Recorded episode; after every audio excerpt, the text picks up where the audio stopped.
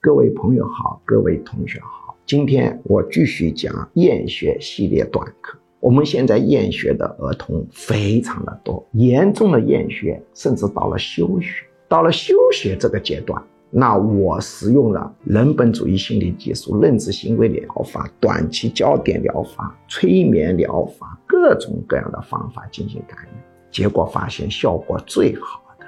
是以催眠技术为核心，配合其他的疗法，但是工作量非常大，所以我主张父母亲自下场学比较简单的初级催眠，因为他不需要学会治疗很多心理问题，只是一个固定的种类，处方固定，还是比较好学的。因为这么大的工作量，要委托外人，经济上吃不消。你做一场催眠，最低最低的价格。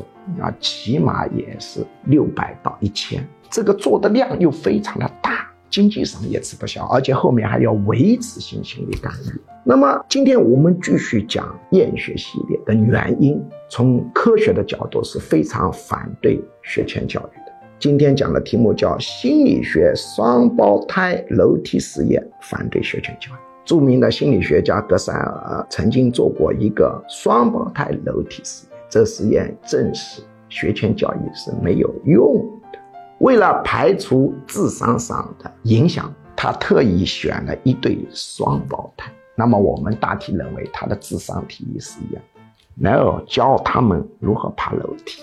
那么第一个双胞胎，他是第四十六周出生开始学爬楼梯；另一位双胞胎是五十二周学习爬楼梯。也就是说，第一位双胞胎他比第二位赢在了起跑线上。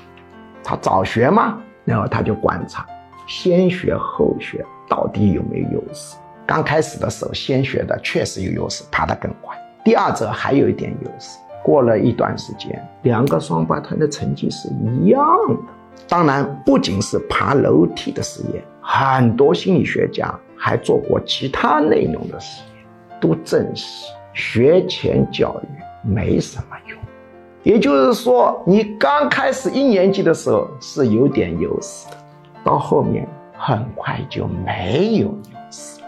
相反，学前教育还造成厌学，降低了孩子的学习的积极性，造成学习效率下降。所以，格塞尔的双胞胎楼梯实验以及一系列实验，他的学术结论是明确的，明确反对学前教育。